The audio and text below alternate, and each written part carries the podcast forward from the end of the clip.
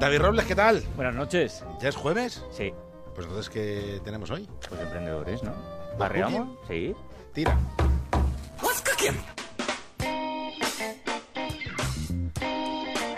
Vamos allá. ¿Y qué nos has traído hoy para el deleite público? Pues mira, mm, hoy vamos a hablar de un tipo de emprendedores de los que no hemos hablado mucho aquí en Ghost Cooking y ya va siendo hora de que lo hagamos. Eh, y me refiero a los emprendedores del mundo de las finanzas y del mundo de las empresas. Y fíjate tú que la primera startup de la que te voy a hablar nace analizando una estadística que dice que uno de cada tres millennials, es decir, aquellos que han nacido entre los años 80 y principios de los 90, uno de cada tres cree que en el futuro no va a necesitar un banco tal y como lo conocemos hoy en día. Tengo una pregunta. ¿Ya? Los 80, pero ¿hasta dónde? Desde el 81 hasta el 95. 81, que, que está la escuela de que el milenialismo empieza en el 85. Claro, hay una Luego gran te diferencia. cuento, luego El te cuento 81 porque fue hay- EGB y un millennial en la EGB yo no lo veo. Es millennial viejo. Claro, es Ah, late millennial. Ah.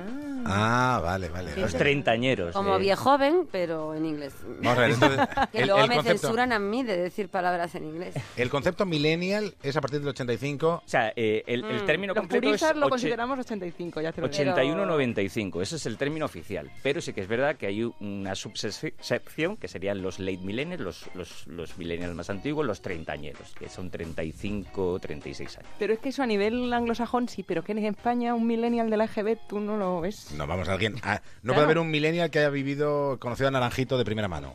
Bueno, los del 81 lo conocen un poco ya de que se lo han contado. A ver, Pero- técnicamente, millennial es aquel que entra en su edad adulta en el año 2000. Es así. O sea, Bueno, yo soy premillennial, no he entrado en mi edad técnicamente- adulta todavía. Técnicamente es así. Entonces, si has nacido en el 81, llegas a- al 2000 con 19 años. A ver, que tú eres de, lo- de un año que no es millennial, que no quería yo contar la edad de Marta García ayer. Bueno, pero pero- claro. Yo soy bilingüe del siglo XX, siglo XXI, que lo digo Bueno, siempre. pero que millennial está claro que son a partir de naranjito, fi- no hay al duda. final te va a decir el año. No te metes en este bosque. que bueno, cifra. tampoco es un secreto, yo lo cuento luego. Bueno, Bueno, va- vamos a, Sigo empre- entrando. el, el Emprendimiento. El emprendimiento. Pues bien, estos chicos de los que voy a hablar ahora, usando esta estadística y viendo el surgimiento de las fintechs, que son esas empresas eh, que, que unen ¿no? la tecnología con las finanzas, deciden poner en marcha Binex. ¿Y qué es Binex? Pues por eh, definirlo un poco sería como el primer supermercado de productos financieros orientado a los jóvenes productos financieros orientados a los jóvenes. Esto, eh, volvemos otra vez a lo mismo, son eh, jóvenes que por un lado no quieren los bancos, pero que por, por otro lado los bancos tampoco lo quieren a ellos. Entonces había que darle una solución. Y nace esta... Los bancos no lo quieren porque no tiene. Pues porque, pasta. porque lo ven, claro, como un perfil de riesgo mayor y tal. Entonces nace eh, esta, esta startup, Binex, que es realmente una aplicación. Lo que vienen a hacer estos chicos es coger todos los productos financieros que ofrecen las fintechs y los bancos tradicionales y colocarlas en, en una sola aplicación. ¿Y esto cómo, cómo funciona? Pues muy sencillo, te descargas la aplicación, creas una cuenta con ellas, la asocias con el banco o los bancos que tú tengas, porque al final el, banco el dinero lo tienes que tener en un banco por ley, sí o sí, y ya está. Tienes todo en tu móvil y todo lo decides a través de tu móvil. ¿Y qué es todo? Pues desde un préstamo hasta una inversión, pero claro, con la ventaja de que tienes todas las opciones y como nos cuenta Guillermo Vicandi, tú eliges la que más te convenga. toda tu vida financiera la vas a gestionar con nosotros y entonces vas a poder hacer todo lo que haces con un banco sin tener que trabajar con un banco. Y cuando tú, por ejemplo, quieras invertir un poco de dinero, en Binex puedes buscar la mejor, o sea, hacer con un formulario muy sencillo, hacer una primera búsqueda, ver los resultados, comparar los resultados entre ellos, contratar el producto que tú desees y controlarlo después todo desde Binex.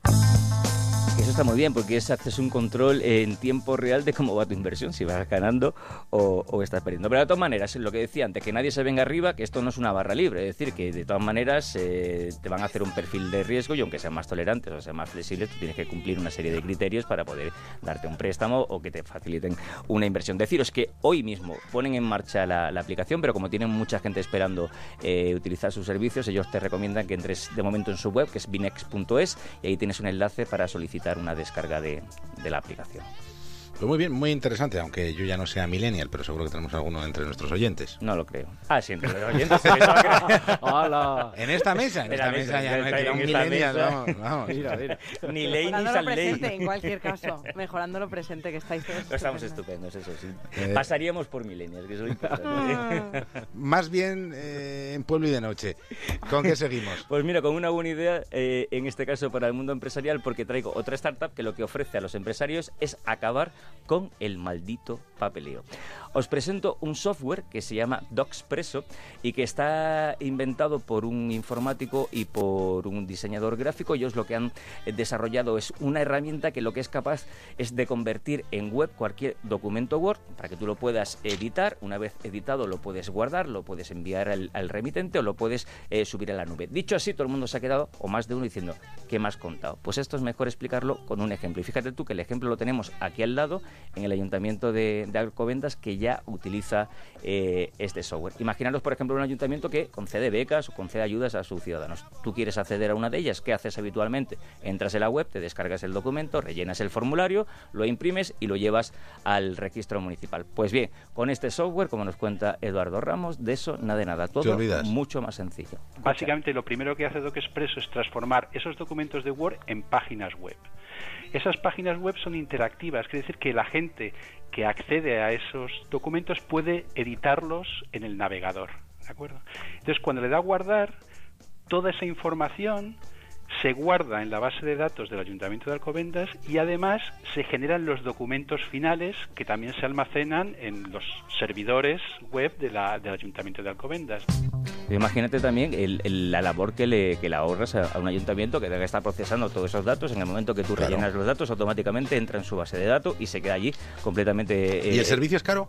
El servicio caro, ¿cuánto cuesta esto? Pues eh, 200 euros, ¿vale? Eh, utilizar el software. Y eso ya depende de la empresa que tú tengas o, o si analizas cuánto te gastas en tiempo y en dinero en el papeleo, te puede venir bien o te puede venir mal. Decir también que no solamente es- está ideado para empresas o grandes corporaciones, también sirve para intercambio de documentos en particulares. Por ejemplo, se está utilizando ahora mucho para los contratos de alquiler. Es decir, el, arrendador eh, le pasa el documento, el, alquiler lo rellena y automáticamente se ha hecho el, documento de alquiler sin, sin más problemas.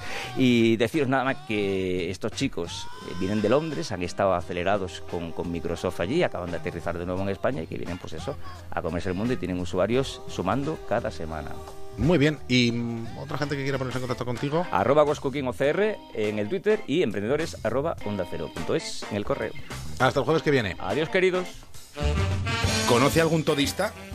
Hagan memoria, porque seguro que entre sus amigos, vecinos o compañeros de trabajo hay uno de ellos. Seguramente los reconocerán porque viven la mar de felices pagando muy poco en el seguro de su coche y además teniéndolo todo. Tienen las mejores coberturas y ventajas de línea directa, solo para ellos. No me diga que no le están entrando ganas de coger el teléfono para llamar a línea directa y convertirse en todo un todista. Llame ya a línea directa 902 123 322 902 123 322. Consulte condiciones en lineadirecta.com.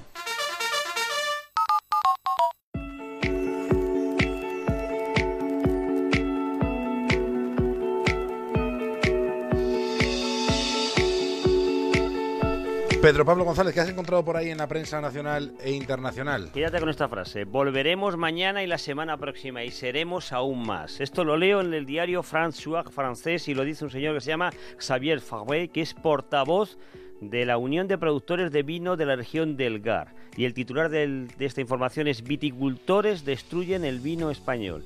Y es que ellos dicen que hay competencia desleal, así que han ido a un par de supermercados franceses en la ciudad de Nimes, una ciudad eh, con muchas raíces y referencias eh, españolas, y han reemplazado con todas las botellas de vino que había española, también vino alemán, ¿eh? o sea, que ha cogido, porque ellos lo que dicen es que no quieren, nos quieren imponer, ha dicho, más vinos a nosotros en la región de Gar, y ya no habrá más vinos extranjeros en los supermercados mientras nuestras bodegas, dice este señor, estén llenas. Esta, como ves, es la tolerancia y libre mercado que defienden nuestros vecinos del sur. Es un discurso muy trampista, ¿no? Es make chateau. Esa zona es muy de Le Pen, ¿eh? Claro, ese es el mismo discurso, ese de auge del proteccionismo no, no surge de la nada, está ahora mismo Los, En los gerentes del centro comercial partes. han puesto una denuncia, obviamente, por Y la libre pérdidas a la gendarmería, de- de mercancías. porque eran productos que ponían a la venta. Es un Pero conflicto que- que se repite en cualquier caso, ¿no? Periódicamente. Hubo Bueno, graves, creo, en, en 2016 fueron más, más intensos, creo yo. Bueno, pero ¿no? viene de mucho más atrás. Viene- Acuérdate de claro, Bové, que sí, es la sí, sí, antítesis sí. a priori de Trump y de Le Pen. Desde el año 2000 o finales de los 90 ya hacía este tipo de campañas. Y hablan de muchas cosas, ¿no? Desde las etiquetas, creo creo que le he leído esta tarde, desde las Sí, etiquetas. porque dicen que hay mucho engaño. vino que entra, vino eh, Pero, a claro. granel, que luego se comercializa como francés, que no es. Pero la realidad yo creo que es una cuestión de precio, lo tienen muy Sí, mal. decir, precio. eh, claro, son 32 euros por, por hectolitro que no pueden no pueden competir, ¿no? Eso es lo que, lo que decían. Y eso pues tiene mala solución. Más cosas, Pedro Pablo. ¿Tenéis un burro? Dicho así Mi suena... padre- a mi mano, padre ha tenido, A mano. ha tenido Lo burros, digo, leo en Bloomberg, el titular es. ¿tienen un burro para negociar? Porque en China hay mercado de futuros para ellos. Y es que comprar y vender un burro en China se ha convertido en un negocio muy lucrativo. La unidad de este animal está en 1.082 euros al cambio, que no es moco de pavo en China. Se ha multiplicado por cuatro su valor y entonces en la región de Shandong quieren organizar un mercado de futuros, e imagen y semejanza del mercado de futuros de materiales que hay en Chicago. Y se ha puesto. Entonces tú sabrás el precio del burro a futuro si te interesa esperar a venderlo o no. Y será el primer mercado. Al menos en España es especie protegida. Y pues en China, no te recuerdo Conviene también que- preguntar para qué, claro, para qué. Efectivamente, burro, ¿para qué lo usan? Pues Claro. lo usan porque la piel la utilizan para... Me lo temía. Efectivamente, matan al animal porque la piel la utilizan para varios fines, entre ellos fines afrodisíacos que dice que tiene la piel Del burro. en China. Para O sea, cecina, si ¿no? te la tomas aquí no funciona. Es lo que querido decir Pedro Pablo. Dicen en China, yo La que cada cantidad- uno que haga lo que... La cantidad de cosas y mitos en torno a estas cosas afrodisíacas, ¿no? Sí, sí. Desde el cuerno de rinoceronte hasta la piel de burro. Esto es una Pero, pero, ¿por qué Bloomberg lo llama mercado de futuro lo que es una feria de ganado? Es lo que llama, creo porque- que estamos perdiendo pues un poco que- la compostura. Pero que, que queda muy... Dices, Bueno, una feria de ganado. No, pero si de un mercado de futuro. Ellos Ah, dicen a dos meses, tres meses. bien, vale, sí, pero es como cuando te mandan ir a ver a Tokio el mercado del atún y tú dices, a ver, que esto es la... Una lonja. Bueno, en Asturias se llama rula, esto es una rula de toda la vida. O sea, ¿dónde está el exotismo? Quitando que son japoneses los señores, pero y los atunes. Bueno, los atunes son de todo el mundo. ahí, ahí te he visto, que esos vienen de Cádiz. O sea, que de eso nada, esos son más españoles que tú. Una cuestión que va a traer polémica muy para debate, leo en el diario.es que Siopan aboga por mantener peajes en las autopistas que deben de revertir al Estado y defienden el pago por el uso de infraestructuras por las que ahora no se paga. En concreto, Siopan estima en 5.000 millones el coste de rescate de las famosas autopistas en quiebra y Julián Núñez, que es presidente de Siopan, dice que en Francia el 80% de las redes de alta capacidad son de peaje, en Italia el 90% frente al 27% de España y dice que hay 14.000 kilómetros de autovía gratis y que habría que pagar por ellas.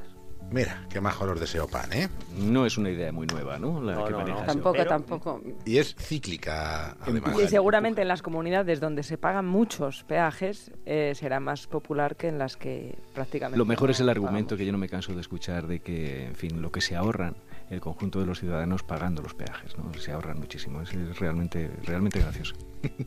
¿Y los periódicos que mañana En cinco el días llevan de titular sobre la entrevista que hemos tenido, porque da que Ciudadanos da su ok definitivo a los presupuestos y recuerdan, os acordáis de Ron, el que fue presidente popular, pues pide una indemnización por sus 32 años en popular que la actual dirección no se lo quiere En dar. serio, es buenísimo eso. Sí. El Hombre, economista. 32 años allí y el muchacho Y dice que que que ha dejado la- la- el banco tiritando. Le recordamos que está en 20 días por año, ¿no, Belén? la indemnización. Bueno, pero te- con mensualidad a tope, pérdidas. porque este- de los 32 años no le van a pagar los Claro. 32. El economista lleva que el recibo de la luz encarece el 21% en el primer trimestre de este año. Dicen que las cotizadas en bolsa no temen ni las alzas de tipos ni el Brexit, de ahí que suban. Y Expansión nos recuerda que España incumple el, eh, cumple perdón, el objetivo de decir por primera vez en los últimos años y el IBEX vive su mejor mes desde el año 2013. Anda, pues mira qué bien, ¿eh? Expansión, qué positivo así para... Que no todos son malas noticias en la economía, Belén Carreño, aunque lo parezcan. Aunque lo parezca.